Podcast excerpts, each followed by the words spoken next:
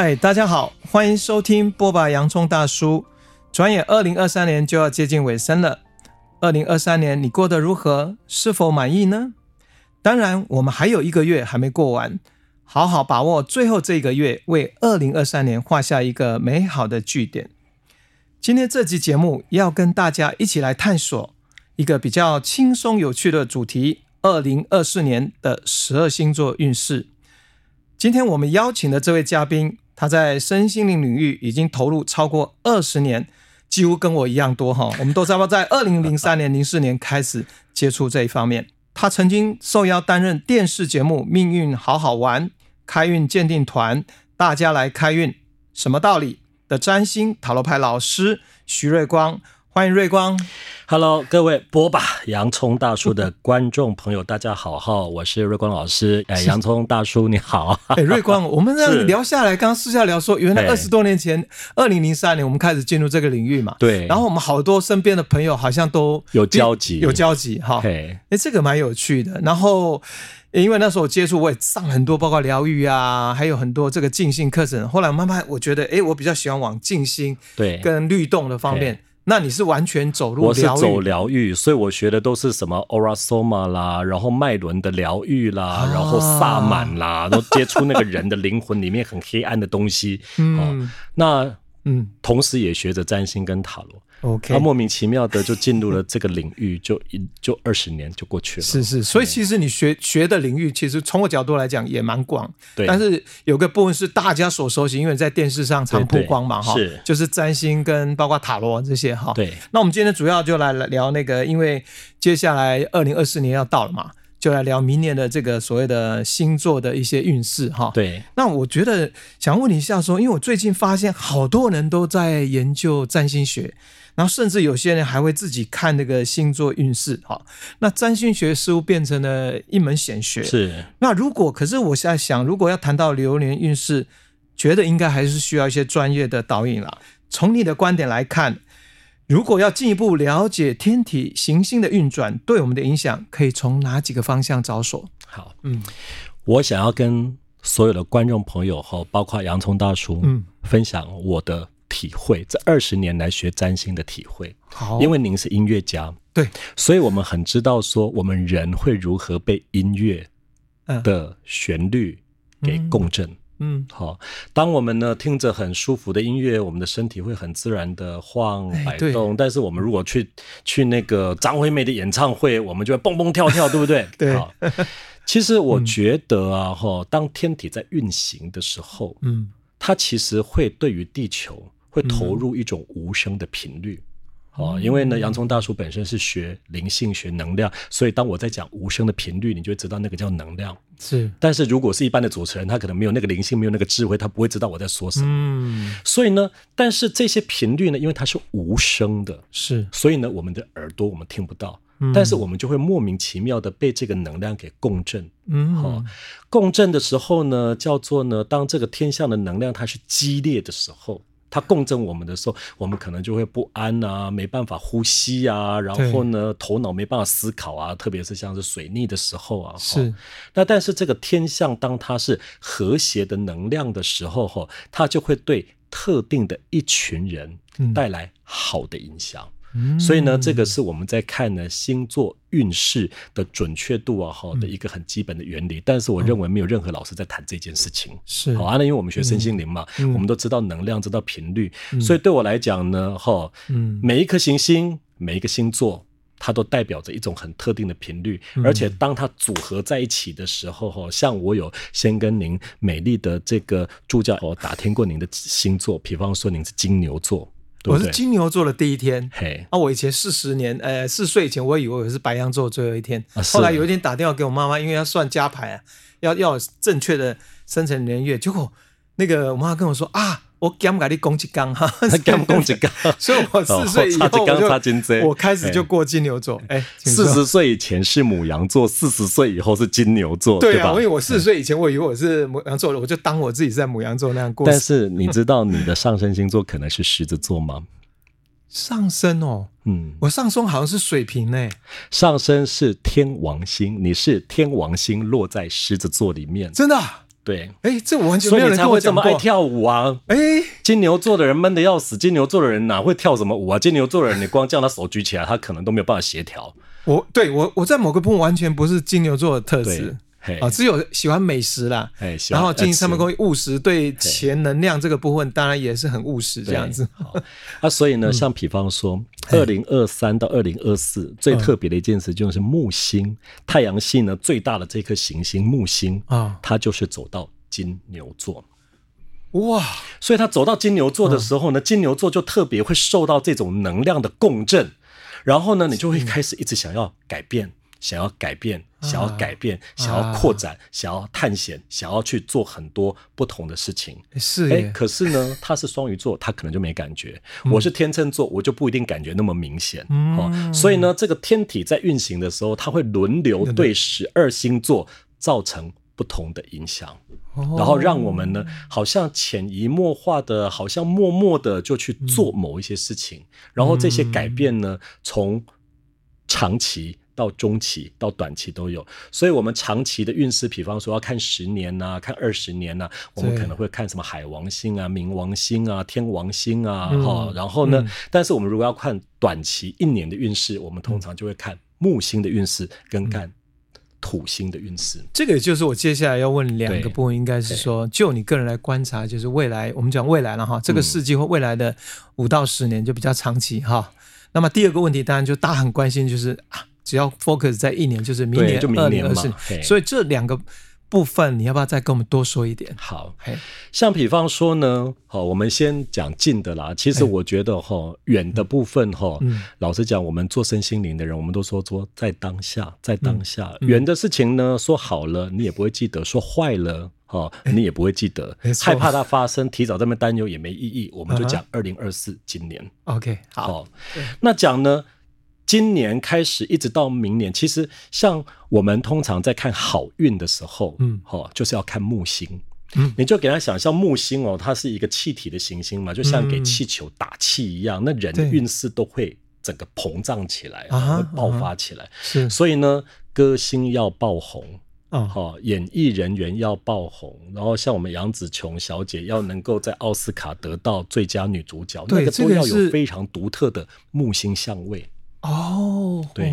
所以木星呢，它每次呢，它走到了一个星座，嗯，哦，它就会把那个星座的主题给带旺起来。OK，好像呢，二零二三像木星的轨迹是这样子的，二零二三呢的年中就是五六月的时候，一直到二零二三的年底，嗯，然后呢，从二零二三的年底，二零二二零二四的第一天，一直呢到二零二四的五月十，呃，五月二十六号，嗯，木星都是在金牛座，所以呢，木星它并不是说哈，二零二四一整年都在同一个星座，它可能上半年在一个星座，下半年在一个星座，所以它会带来两种不同的主题。哦，好，比方说。嗯，木星在金牛座的时候呢，哈、嗯，我想洋葱大叔一定会有感觉。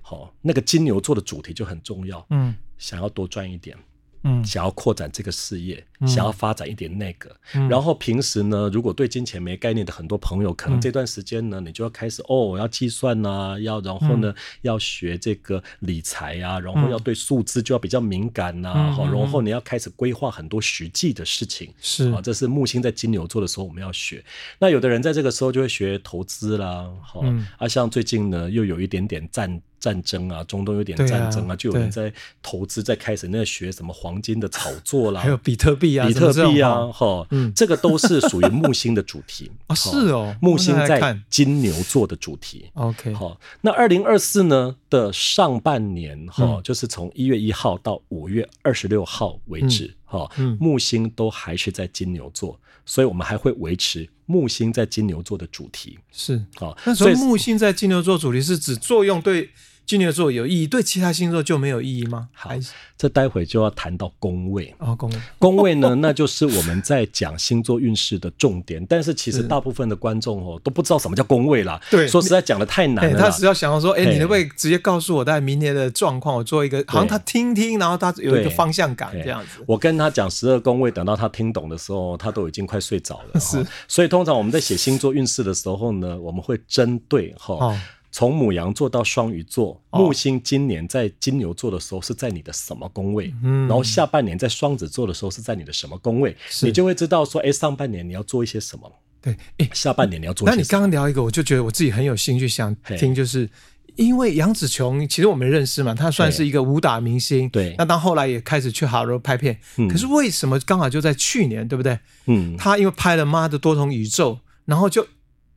一一饼拿下的我们华人最高的应该荣誉就是嗯奥斯卡的最佳女主角嘛，好，几乎这样。那你刚刚讲到说，所以她的是不是因为她的星座跟那个运势有一个什么样的一个推波助澜？或者因为这件事情已经过了好几个月了，嗯、我那个时候的确有观察过，是一个非常非常准确的相位。哇，对，那个时候呢，他有启动了他的星盘当中一个非常独特的位置。如果大家想要知道这个相关的细节的话呢，待会我会告诉那个助理把那个星相位写给大家。但是那个时候对他的确有一个非常准确的相位。所以你如果哈，因为通常呢我是这样子的，我比较把星盘当成是个人成长的一种蓝图，我比较不把星盘当成是预测未来的一个工具。所以呢，我不我不太会去说哦，今天那个杨子琼是什么星盘，张学友是什么星盘，刘德华是什么星盘，然后每天在那边对他们会发生什么事，我不太会做这些事。但是呢，你偶尔稍微回推一下哈，你就觉得那准确度真的是超级高，是就是当天。是，所以瑞光其实你刚刚讲的一个很棒说，因为毕毕竟自己走入了身心二十年，而且之所以想要。在占星也好，或是包括其他东西，能够带给学员嘛，哈，其实最重要就是能够帮助他们身心成长。那一个我们主要的今天这集也是一个核心主题，包括谈明年的运势哈，也希望观众借由了解这个星座的运行哈，然后是否能够能够因为感受到这个运行之中的一些频率能量的哦，能够转化，然后带给自己能够在自己在明年的。呃，在工作、事业、爱情各方面，能够更加的去觉察，或是能够更加的去，能够去体验。好，我们来聊聊。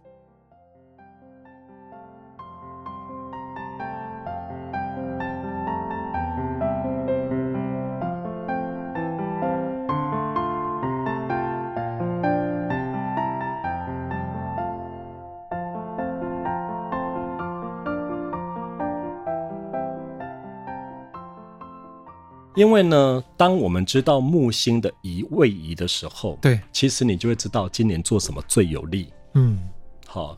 有时候呢，你趁着这个东风，趁着这个东风，就是趁着这个木星扩展的能量，嗯，你今年做那件事情，嗯，你就比较有利。是，好，那如果呢，你要反其道而行，做一些别的，嗯，那可能你就是事倍功半。嗯，对吧？好，嗯，那以十二星座来讲呢，好像我这个就要一个一个稍微简单的谈一下了。哈，嗯，像呢木星呢，它是一个带给我们吉利传统的行星，是带给我们吉利的行星。是，它在呢二零二四年的上半年，它对母羊座而言，母羊座而言呢，就是说有的朋友你不知道你的上升星座，所以如果你的太阳星座是母羊座，或者是说呢你的上升星座是母羊座的人，你都可以参考。哦，上半年呢木星。星在第二宫的时候，传统的星座就会告诉你，就是你赚大钱的好日子。嗯哼，好。但是在我们现在呢，在讲心理占星的时候，我们就会告诉你，你要斜杠。啊，增加你自己的技能，所以他可以多去参加一些学习一些新的领域探索，多学学这个，多学学那个，因为你要多赚钱嘛，除非你爸爸妈妈呢真的留了房子，留了土地给你，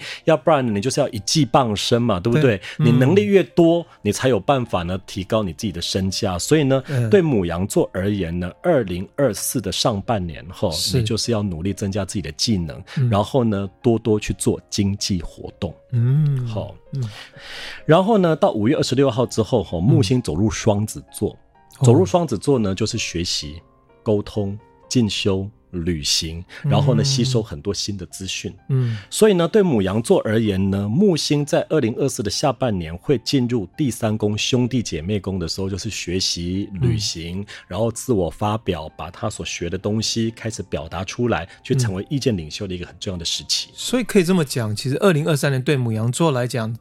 个拓展自己、斜杠，然后能够多加学习，然后多加去探索、体验。然后扩展人生经验，这是最重要。哦，我可能可以开始变成专家。嗯，哦，OK，好，好。那金牛座呢？嗯，他在二零二四就是木星，就是从第一宫走到第二宫。第一宫哈的意思就是说哈，像洋葱大叔可能会感觉，二零二三的上半年哈就会有一种很想转、很想变，还有很多计划要做，但是呢，就好像呢这个东风不来，时间还没到，就是要转就转不过去，有很多现实卡在那里。可是呢，当二零二三的下半年木星呢哈入到你的上升星座的时候，哎，你就会觉得好像事情都开始转。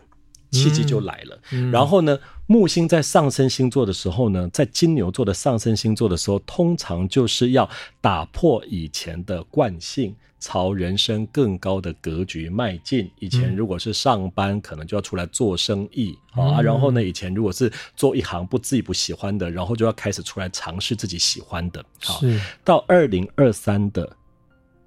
呃，到二零二四的上半年，都还是继续要。继续发展自己的计划。OK，好。嗯、然后呢，到二零二四的下半年呢，因为木星就走到财帛宫，走入双子座就走入财帛宫了，哈、嗯哦，所以你就要开始把你开的这个公司啦，做的这个结构啦，学的这个东西啦，嗯、要开始把它变现。嗯，好，那呢很有意思的就是说，如果呢你在二零二四的上半年，嗯，你没有把这个变现的工具、变现的平台、变现的计划，比方说要开公司或是什么，把它学好的话，对，你到呢二零二四的下半年呢，你可能就变不了现。哦、那虽然呢，命运之星这个好运之星呢进入你的财帛宫，也可能就也许加薪加个几千块，嗯、然后呢有一个中奖，你还是觉得不错哈。嗯、那但是呢，可能就没有你想象中的那么好。所以呢，嗯、有意识的呢去想。呃，双这个金牛座要有意识的去想，要把自己的人生带到什么方向，嗯、然后呢，要去思考它的获利结构、嗯、获利模式是什么，嗯、然后有没有一个财务目标。嗯、那这样，你到二零二四的下半年的时候，你就可以全力的去推动它。嗯，好，这样好像这个对我也是金牛座来讲，就是二零二四年事实上是运势很好的一年。对，那要好好把握这个运势。这个带来的一个好的，好像就是你讲东风嘛，哈，那我自己要做好这个规划准备，对，然后好好上半年把基础，我把想要转变的那个平台啊，或是所谓的开创新的项目，嗯，ready 好，那么在下半年才有迎接那个丰收，对，哦，因为呢，金牛座哈，嗯，像您上升是狮子座，嗯，然后呢，你的上升星座里面有一个天王星，所以你不会那么强烈的去感觉到金牛座的那种固着。嗯，哦，哎，金牛座真的很固执呢。一个工作可以做二十年，然后二十年如一日，每天吃同样的早餐，你要叫他变一下，那简直就是要了他的命。所以，当木星入双子、入金牛座的时候，对金牛座这种不善改变的星座而言，哈，他会有一点抗拒，有一点害怕，但是呢，他又跃跃欲试，所以这个时候是他的动能最强的，因为过了这段时间。那个变化的能量消失了之后，你可能又回到你原来的科技，又回到你原来的轨道上，然后吧，就继续这样。嗯，那可能一等有很多年。是。这样子。好，那对于双子座，哦，就是不管你的太阳星座或者是你的上升星座是双子座，对，二零二四上半年木星在十二宫，十二宫呢是叫做潜意识之宫，那代表什么？代表要压着划水做计划。哦，你今天你要转行，嗯，今天你要开公司，嗯，今天你的人生要做任何变化，就举例嘛，你要去美国念个硕士，你也必须要先准备这个一些相关的考试啊，对对，对吧？哈，你要考过那些试啊，所以呢，在那个前面那个考试的阶段，那个就是叫做筹备阶段嘛，哈，所以对于双子座而言呢，二零二四的上半年就是你的筹备阶段，嗯，不管呢你要去进修，不管你要创业，不管你要谈恋爱，不管你要转行，对。你呢都会发现有一些前置的准备动作，你必须要先把它做好，做好还要努力完成，对不对？哈，考试啊，或者是这些什么学业专业的部分，嗯，把这些东西做完了，嗯，等到呢木星二零二四下半年的时候入双子座的时候啊。你才有船可以坐，你才有那个帆可以扬起来。Oh, yeah, yeah. 要不然呢，你可能就吃喝玩乐，高高兴兴的出国玩个两三趟，回来就觉得、uh, 啊，今年很爽，就这样过了哈。Uh, uh, 所以呢，双子座的朋友呢，在二零二四对你是非常重要的转捩点。嗯，哈，当你如果想要跳脱你现在生命的一些轨道，做一些不同的事情，嗯、上半年就是当你听到这则这个节目，听到这段录音的时候呢，嗯、你就要开始。定义你自己接下来的目标，然后开始想你要怎么做，然后把这个目标拆成很多的一些执行项目，然后开始去做准备。到二零二四的下半年，你才有办法哈，能够顺风起航。嗯，好。那木星入上上升星座，我们通常是讲一个一个星座运气很好的时候哈，所以呢，这个二零二四的下半年，当然对双子座而言就是运气很好的时候了。好，我们来讲巨蟹座。好。这个呢，二零二四对巨蟹座来讲，吼也是蛮特别的一年。怎么说？嗯，巨蟹座吼，他是比较温情、比较家庭主义的，对，哦，甚至很喜欢宅男宅女，很多都是巨蟹座，陪爸爸、陪妈妈，然后呢，跟另外一半小孩，哦，有时候呢，一两个闺蜜也就够了，他这辈子只要在他的家庭小圈圈圈圈就好，对。但是二零二四上半年呢，木星是在巨蟹座的十一宫，十一宫是朋友宫，哦，朋友宫就是说你要去参加很多的社团。嗯，好，你要去为你的人生的寻找寻寻求更高的意义。好，你的人生不是只有小孩，不是只有老公，不是只有爸爸妈妈。哈，除了上班之外呢，你是不是能够参与一些社团，结识一些新的朋友？有人可能会去参加什么啊，扶轮社啊，脚踏车社啊，也许是为了健康啊，也许是为了环保啊，也许是去参加一个占星社团啊，或者是突然之间呢，想要去啊结识一些学习身心灵的啊，像那个像那个，其实我觉得我应该要。称你杨老师了，杨老师的那个苏菲旋转呐，哈，就是你想要去参加一些这些可能对你的生命当中有更高意义的、更高价值的事情。所以是一个说跳开他们自己原来熟悉的舒适圈，哦，对，然后呢，要去做一些对社会、对大家都有益的事。好，那巨蟹座呢，到了二零二四的下半年之后呢，木星就会走到你的十二宫，十二宫就是隐秘之宫。隐秘之宫呢的那个时候，你就是开始哈，经过了十二年一个循环哈，十一年然后，然后呢，到了第十二年的时候，我们就要开始检视过去的这一轮十二生肖，好，十二个星座，十二年，我到底干了什么，做了什么，做对了什么，做错了什么，我还要继续这样过日子吗？我还要继续当一个。一个家庭主妇吗？还是我要继续上班吗？嗯、还是我要继续怎么样？那个时候就是检视内心跟倒垃圾的时候。是，因为呢，新时代的运动其实对所有的观众朋友哈，包括杨老师或我都是非常重要的。嗯、因为呢，嗯、你不检视你的内心，你不把你的垃圾倒完，你是无以为继去面对你的人生的下一个循环。嗯，所以木星入十二宫的时候，通常我们要检视内在。嗯，好，然后呢，把一些情绪垃圾啊倒一倒啊，然后呢，你要从你要给自己空间，给自己独处，然后开始思索，开始去揣摩自己的感觉。木星入十二宫，我们就要揣摩我们自己的感觉，我们接下来要做什么？嗯，好。所以对巨蟹座而言呢，二零二四它瞬间在下半年就会变成你的沉思隐退。然后跟思索的期间，嗯，所以某种程度你说隐退，或者比较有点内敛哈，对，能够我们讲说反思，或许是一个时间点，让他可以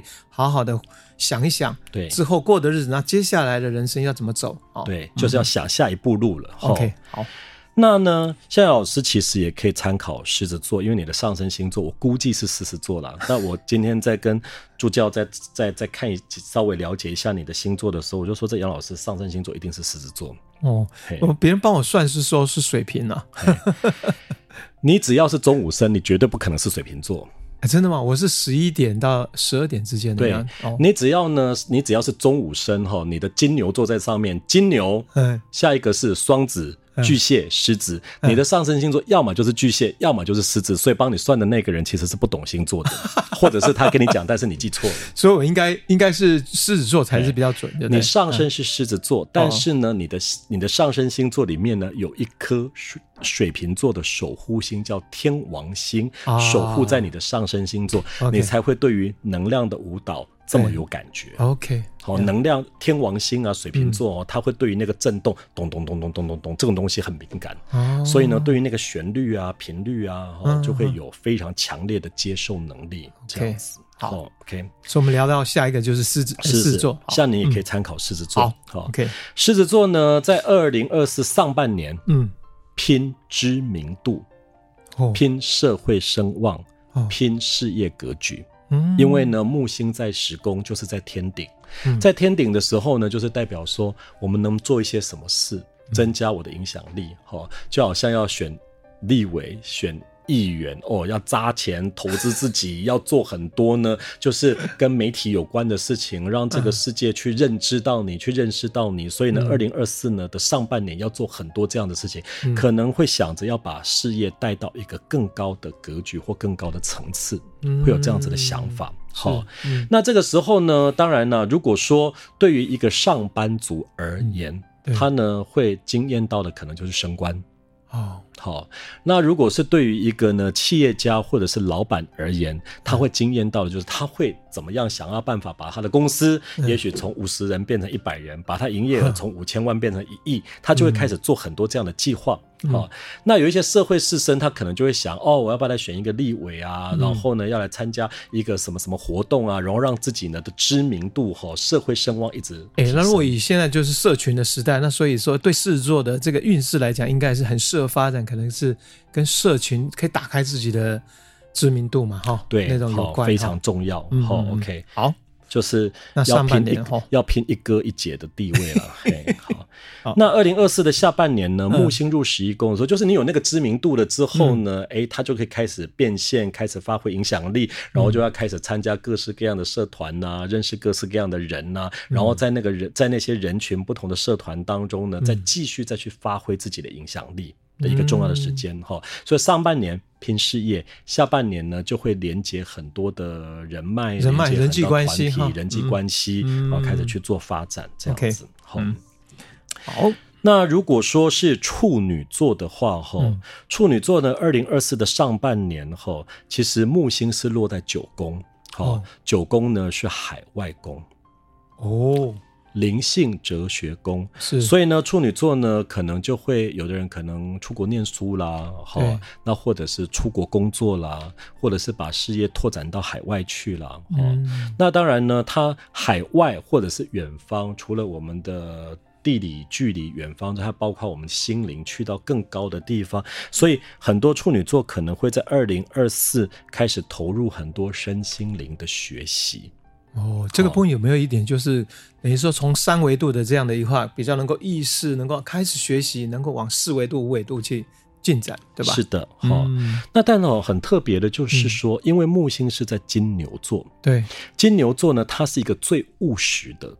最务实的星座，嗯、所以呢，它又不像哈双鱼座这么样子的飘来飘去哈、嗯，它其实呢，它可能讲的是感官。讲的是身体，uh. 所以呢，可能在那段时间呢，我们在学习的时候呢，可能会也会去接触很多异国文化的艺术啊，是你可以摸得到的，uh, 你可以看得到的，你可以闻得到的，你可以吃得到的哈、嗯。总之，处女座在二零二四的上半年跟海外是很有缘的，连接很深。好、嗯，那呢，在在木星入九宫有一个非常重要的事情，就是和我们的人生的格局必须要提升。嗯，你以前看世界的这个方式哦，到了木星入九宫的时候，也许一趟远行旅行，也许呢，你学习灵性，你看世界、看你的人生的角度都拉高了，那个是一个很重要的一个意涵。哈、嗯，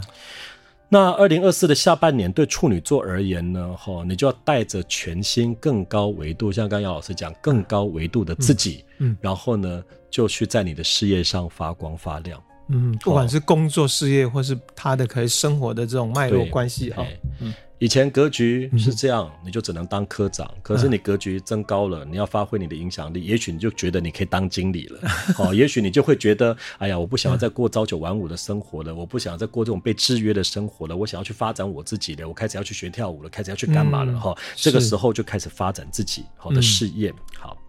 那像我是天秤座，好像有人念天秤座，有人念天秤座了，但是我现在都一般念到天秤座了，因为你 Google 哈，如果讲天秤座，它出来的就是水平，就是那个水平尺的平，哦、平均的平。对对对对，所以你要叫天秤座，它才会出现秤。对哈、哦。那天秤座呢？对于天秤座像我这样天秤座而言呢，哈，木星在二零二四上半年的时候呢，它其实是在第八宫，第八宫叫共同资源宫，第八宫呢，它是一个非常。人性的应该是讲，呃，它是一个非常跟人性有关的一个宫位。好、嗯，那它叫共同资源宫呢的意思就是说呢，哈、嗯，我们除了靠我们自己的努力去赚钱之外，我们开始要连接很多贵人。嗯，好，然后连接很多贵人来帮忙，在这里曝光，在那里曝光。那像中介没有房子可以卖，然后就要来找这个客户的房子，找那个客户的土地来卖，然后拿人家的资源来赚钱，然后借人家的资源再去认识更多人，然后拿这个人的技术，拿这个人的钱，拿这个人的土地，然后都在一起，然后一起来创业或什么的。哦，好，嗯，啊，所以呢，像比方说。像我是像我上身是摩羯，嗯，好，其实呢，我们这种上身摩羯的有点搞怪，我们都有点小小的自以为了不起。嗯、他一跟我联络的时候呢，我马上就觉得说，哎、欸，好啊，哎、欸，要跟蜂巢音乐，要跟杨老师一起做 podcast，哎、欸，真荣幸，赶快来去参加一下，这样子，好。就我们就会有这种借别人的力、借力使力、借资源这样子，好像一个共同平台资源，大家可以分享，然后然后共创一个好的一个网络哈。对啊，所以这段时间呢，天秤座可能会天秤座可能会从自己的爸爸妈妈、伴侣身上得到很多财务方面的好处哦。对，好，然后呃，到了这个。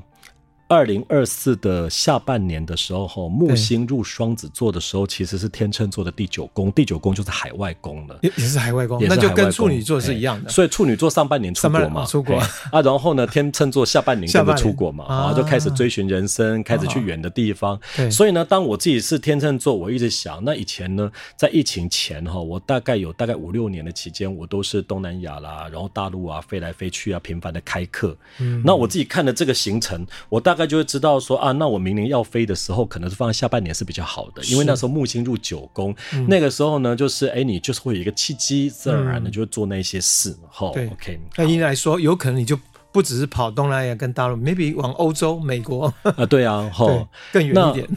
像现在我们那边好好玩的主持人呢、啊，郭静纯，他现在就在加拿大啊，他就一天到晚给他招手啊，如果老师赶快来，赶快来啊，来找我玩啊，哈，顺便来办讲座，我就说好好好好，哎，听起来不错啊，但是好好好，有时候我们就会这样，好好好好好，但是呢，问题是你有了那个意愿，但是就还不到那个契机啊，是，所以还是要那个，对，你刚刚讲的冥冥之中有一个能量波把你推一下，推一下，好，嗯，那我们来讲天蝎座，OK，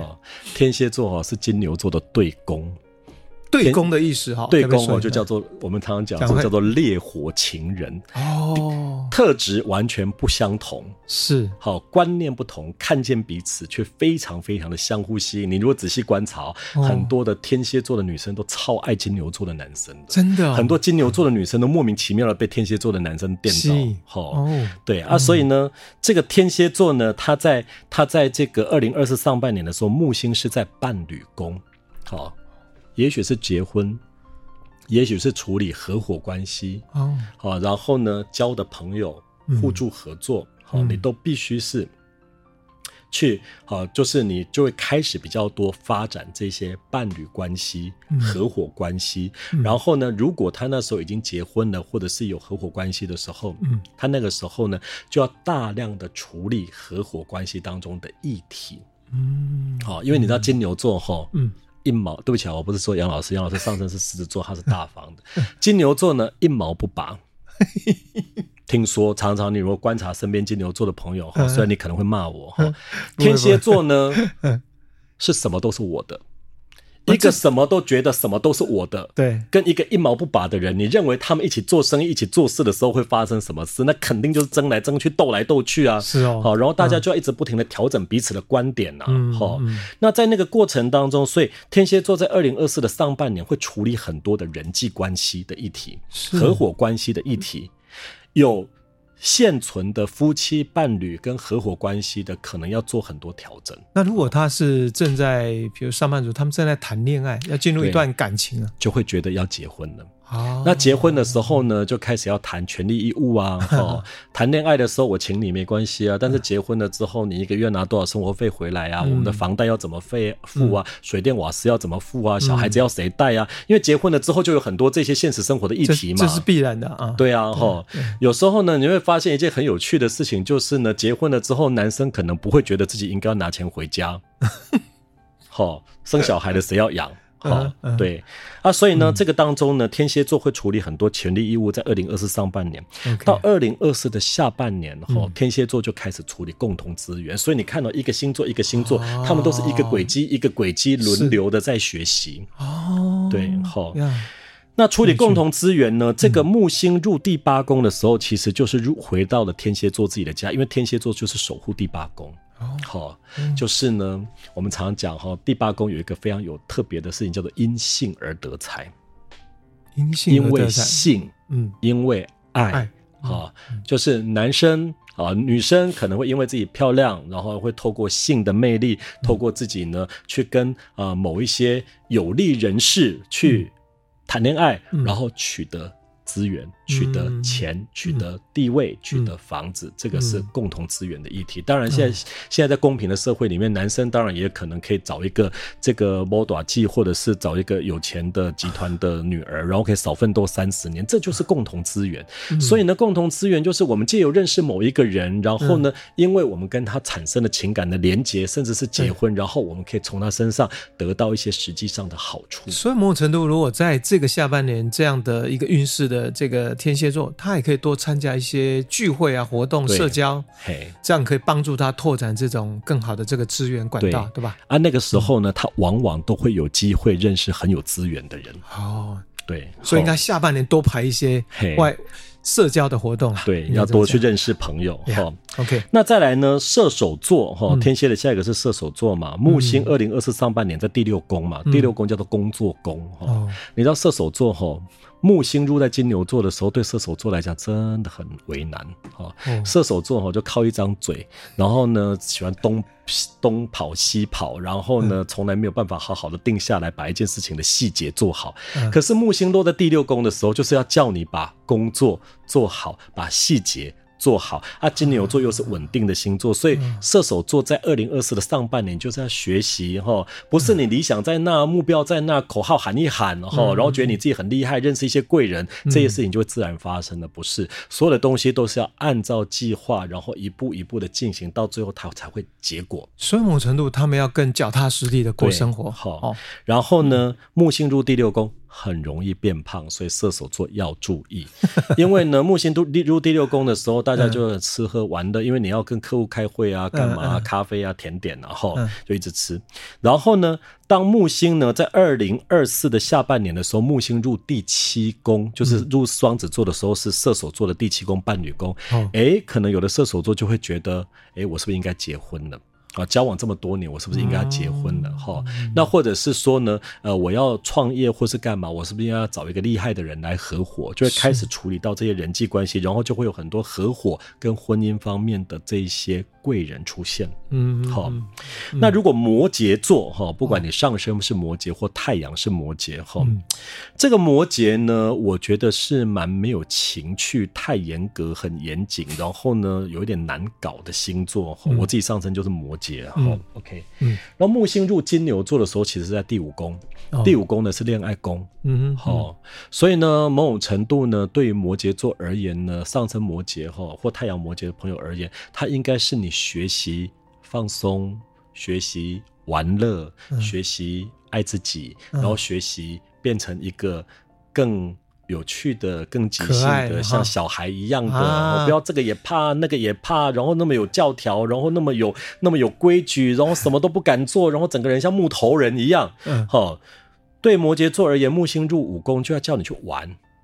谈恋爱的网要放啊，所以请参加杨老师的三十六小时的旋转 旋转接力，对不对？哈，一起去玩哈。你要玩，你才会有生命力，要不然呢，摩羯座的人生哈，如果你不是不是这个改良过的摩羯座，哈摩羯座有时候一生都觉得自己一直很受苦呢。因为我们一般了解摩羯座，他们只要做事情，他好像都是。一直做，一直做，一直做哈，那毅力很、很、很、很、很钦佩，很让人钦佩。但是就像你讲，可能比较一成不变哦。对啊，比较固执，嗯，不允许自己享乐啊，然后以苦行僧的方式是哈，啊，但是这年头不流行苦行僧了啦，这这年头流行创造力好的主题，所以要用创造力的方式来经营自己的生活。当然那个时候，因为第五宫跟小孩有关，嗯，所以他可能会有谈恋爱。可能会有小孩的议题，可能也投入某一些艺术的创作啦、学习啦、唱歌啦、表演啦。我觉得这对像机器人、像木头人一样的摩羯座，我觉得都是很好的学习。所以其实明年上半年应该对摩羯座来讲，我觉得是一个转变的对一个好机会，是桃花很旺的上半年。对，那也可以给自己就是打开心胸，对，让自己 have fun，然后好好去玩 playful。哦，对对。然后到下半年呢，木星入摩羯座的第六宫，嗯，好，第六宫呢，那当然就是又回到工作上了。嗯，他回到工作上，因为他是在双子座，所以呢要 work smart。嗯，哦，动脑筋。嗯，你以前都是要这样、这样、这样，哈、嗯，你能不能少一个步骤？嗯，你能不能够一天工作少两个小时？是，你能够多跟别人有一些沟通，嗯、然后呢，你可以聪明的工作，有效率的工作，有创意的工作，然后用更多的点子，用更多的沟通，然后用更多的团队合作。其实我也常常跟摩羯座的朋友讲，哈，要学团队合作。这世界哈不是只有你最厉害，你最行，什么事情呢？就只有你一个人可以做。嗯、你一定要学会团队合作，然后学会呢大家分工，然后信任，然后相信别人可以把这些事情给完成。也不是就只有你自己的方法才对，你自己做的最好。好、嗯，所以呢，这个摩羯座呢，在二零二四的下半年呢，就要学很多这个团队合作，然后用多元化的方法去达成你的目的。你可能会发现，好很多事情呢，都会比你想象完成的更容易。然后你要依靠别人，嗯、是对，这很重要。所以感觉对摩羯座在明年上半年哈，刚刚讲的转变，对、嗯，然后下半年也是他要学习怎么去信任，对，还有包括能够不完全。放要某种程度要放手啦，所以我们在旋转讲说授权，授权放手，嗯，对，然后能够变成一个人努力，变成更多人来一起帮忙，然后你自己本身当然就会更轻松，你就更有那个闲情逸致来做一些有创造力的事，对对对对，蛮好的。嗯，那我们来讲水瓶座，OK，好，水瓶座呢，我觉得二零二四的上半年可能会有一点闷。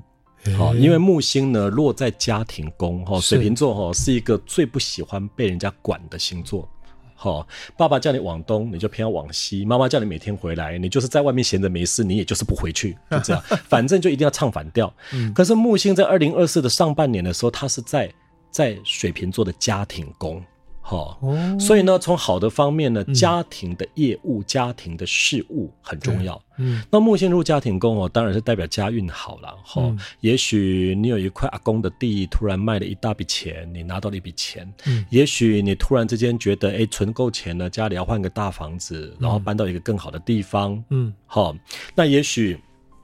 比较年轻的水瓶座可能会发现，哦，爸爸今年生意怎么做的这么好，然后今年赚大钱。好、嗯，因为第四宫家庭宫呢，它同时也代表父宫，就是爸爸的宫位，所以有可能是爸爸发展的很好，家里有很多好事发生。嗯、那但是呢，因为呢，木星入在金牛座的时候，对水瓶座而言是九十度的激烈相，意思就是说呢，家里哈这些发展的过程当中呢，可能也会对你带来了一些制约、限制、规范，所以呢，你也会觉得你好像。必须要乖乖听话，但是你就不想乖乖听话，他就会产生一种精神压力。但大体上，呃，家庭的运气还是好的。好，嗯，那到了呢，二零二四的下半年哈，木星入到这个双子座的时候，水瓶座就玩很疯了，因为就入恋爱宫哦，所以呢，很容易找到那种志同道合的、聊得来的、志识上面哈可以互相沟通的，然后呢，有聊天讲话讲不停的恋爱对象。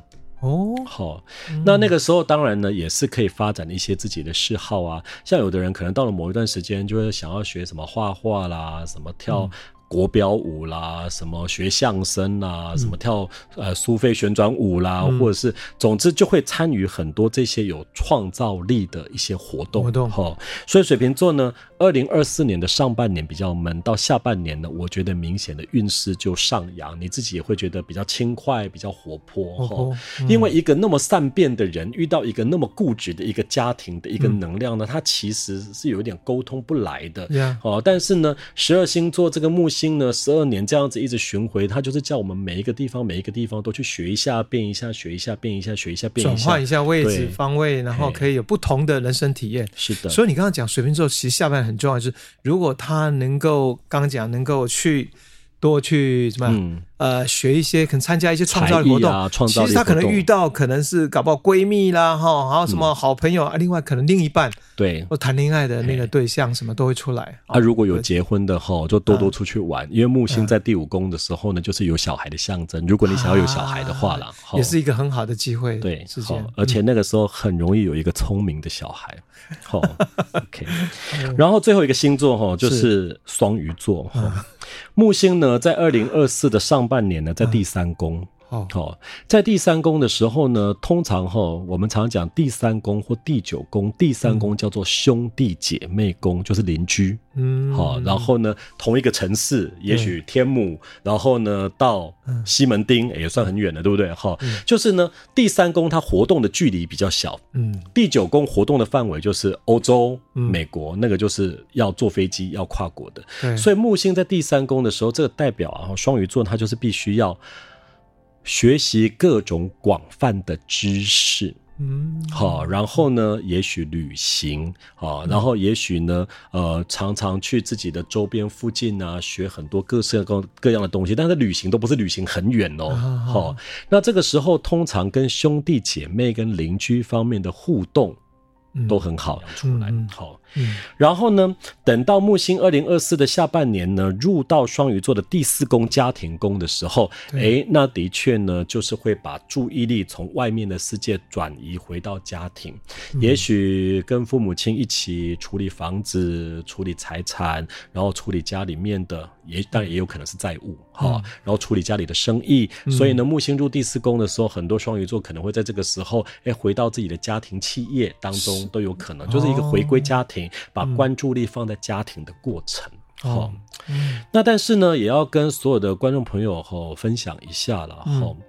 因为呢，我们在看星盘的时候，其实最高的依据是你的本命星盘。嗯，好，如果呢，今天我在讲的，我几乎都是讲好的嘛。对，对吧？都是基本上都是一个好的提醒跟建议哦。可是如果你的本命星盘，像我举例了，我举例讲最近的天象，最近群星在天蝎座，嗯，然后跟金牛座的天王星跟木星对分相。啊，对分相了的意思就是这一段时间呢，我们就特别会容易一些人际关系当中的不公平啊，然后想改变不能改变，然后觉得不耐烦啊，觉得别人太掌控啊，然后觉得别人呢不合我们的意啊，我们就开始会有很多人际方面的一些冲撞一直发生哦。然后呢，你的本命星盘里面如果有这样子的相位，好，你就可以追溯到你的原生家庭，你的爸爸妈妈就是这样，他们就是这样互动，然后就形塑你的性格就是这样。好，所以呢，你就会具有那种修帕给亚善斗的特性。嗯嗯。那这个善斗的特性呢，当木星来的时候，因为木星它的意思是强化你的能量，所以木星强化你的能量的时候，你可能反而后你不觉得有好运，你可能反而觉得，哎，我的生活怎么反而变得攻击性很强啊？然后呢，这混乱的事情变得很多。这个时候你就要有觉知，你以前被你埋藏在火药库里面的那些火药，对，全部。哈，都被你点燃了。是，那所以呢，你到底运势好不好呢？你还是要先从你自己的本命星盘的相位开始观察起。刚刚很棒的瑞光，把十二的一个星座在二零二四年的一个运势分上半年、下半年呢，做了一个很棒，我觉得一个提醒，也包括一些建议。所以有没有针对所有二零二四年对所有星座都应该去注意或是提醒的？好。嗯十二星座哈，如果说呢，我要给你给大家一次都一定都要你要记得的事情，就是说哈，请你在二零二四的上半年，你一定要增强你的数字观念、理财观念。真的哈，我都常现在人家都说啊，你是做什么工作？我就是我算命师啊。你会发现哈，没有钱、财务状况一堆的人哈，通常呢都根本不具有理财的能力。嗯，好，连计算机都不会打。哦，不是说他学历低哦，但是呢，他就是呢没有处理这些事情的 know how 知识，嗯、所以当木星入金牛座的时候，就告诉你你要好好的学习处理数字。嗯、你处理数字，你才会有证据，你才会有证据，你才知道你的生活当中很多东西呢，到底要怎么样分析，或者是怎么样去安排，怎么样去计划哈。嗯、所以数字能力、理财这件事情，我觉得大家都可以多关注，在上半年哈。嗯、然后到了下半年呢，我觉得哈，就是补充自己的尝试啦，嗯、不管是你工作当中的尝试啦，